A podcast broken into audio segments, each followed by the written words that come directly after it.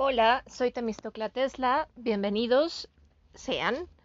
Estamos, hoy es el primer programa en este podcast. Hoy es, ah, no sé en qué día vivo, auxilio. Viernes 17 de diciembre, la 1.20 pm, que sería que la hora del Pacífico. No, no es cierto. Bueno, no sé, ya se me olvidó qué hora, qué uso horario utiliza esta bella ciudad que es la capital de México. Bueno, ¿de qué les puedo hablar hoy? He estado leyendo el libro de, de Anabel Hernández, creo que se llama, ya se me olvidó. Se los diría, pero tengo el libro en PDF y pues para poder acceder a él tendría que dejar de grabar. El de Emma, el de Emma y las reinas del narco, las señoras del narco. Me parece un trabajo muy elaborado para los aparentes 21 días que utilizó la autora para escribirlo. Este me gusta que es muy objetiva al hablar del tema, muy neutral, solo habla, como diría mi abuelita, teniendo los pelos de la burra en la mano. Pero no sé, hay algo que no me cuadra en toda la historia. Este es un país muy violento. ¿Cómo es posible que la que que no bueno, no no quiero desearle ningún mal a la autora, pero no sé quién le está dando a mí me da la impresión que si puede salir indemne después de escribir un libro así en un país tan violento, es porque tiene el permiso de alguien más elevado que las personas de las que está hablando en dicho libro. Y solo como que es también no, no sé qué piensen ustedes, siento si escucharon esa interrupción. Si me encantaría saber qué opinan ustedes, si pueden dejarme un mensaje o buscar mis páginas en Facebook o en Twitter está todo bajo el mismo nombre de este programa. No sé, es algo que sí, tal vez pueden decir que me pongo un poco conspiranoica o yo qué sé, pero pues la lógica me lleva a pensar eso, que esto es más que nada como una distracción sobre algunos asuntos que quizá no conocemos.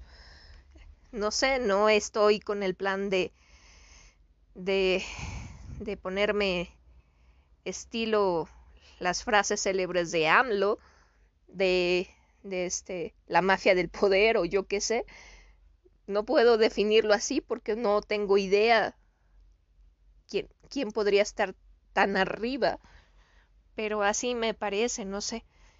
La cacería de brujas que se le está haciendo a Inés Gómez Montt y a Galilea Montijo se me hace exagerada, ya que, pues, las dos son figuras de la farándula mexicana realmente mediocres, ambas locutoras, y, además no, no, no lo sé, pero no me parecen genios criminales, ambas solo estuvieron ligadas a hombres que sí lo fueron. Entonces, eh, están centrando la atención más en estas dos mujeres que en los hombres que sí tienen que ver con el tema. Así que, pues, yo solo les puedo decir que piensen por sí mismos, no se dejen llevar por todo lo que escuchan, eso sería lindo para ustedes, para ser mejor cada día. Bueno, con esto despido esta pequeña cápsula, nos vemos por estos...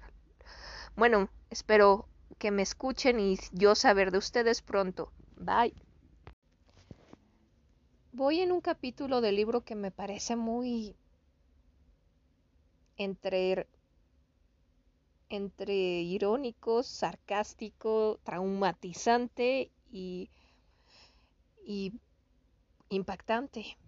Es en el que un grupo de narcos en Culiacán, el Neto, la Barbie, no me acuerdo de todos los nombres, este se confunden, les tocan a su puerta unos estadounidenses que eran testigos de Jehová y pues les entra como la paranoia y dicen que son agentes de la DEA, los alcanzan en la siguiente cuadra y se los llevan, los torturan, violan a las mujeres y los asesinan.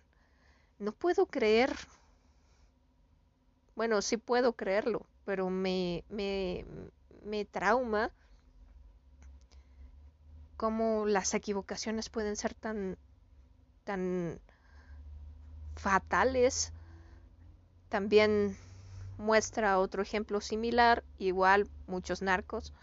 La Barbie Don Neto también estaban en esta segunda parte, creo que los Beltrán Leiva también. Y están en un restaurante de mariscos, el cual cerraron para usar uso exclusivo de ellos esa velada. Y dos gringos, uno de ellos era periodista, el cual estaba de vacaciones, no trabajando, fueron a tocar porque querían comer dentro y pues no los dejaron ir. De nuevo la, la paranoia de que son agentes de la DEA y los asesinaron en el interior del restaurante. Mm. Entiendo la paranoia, pero no puedo justificar, no hay modo, por mucho que estén acostumbrados a la sangre. Estas, estos errores garrafales, yo me pregunto si no pensarán que en todo hay un karma. No lo sé, no lo sé.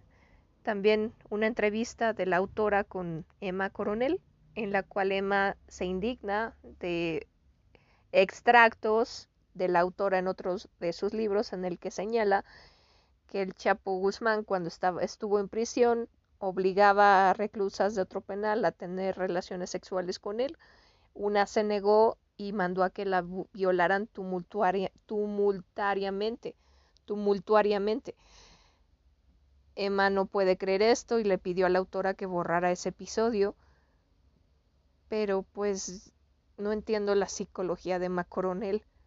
Puede aceptar todo, ver, ver a su marido con armas, saber que asesina personas, eh, que inunda los lugares con droga. Y aún así tiene la capacidad de creerlo buena persona y no aceptar que pudo ser esto cierto, pese a que hay muchos testigos en el penal sobre ese episodio. No lo sé, no puedo creer que la gente pueda cegarse tanto. No estoy criticando, solo estoy exponiendo lo que estoy sintiendo al leer este libro.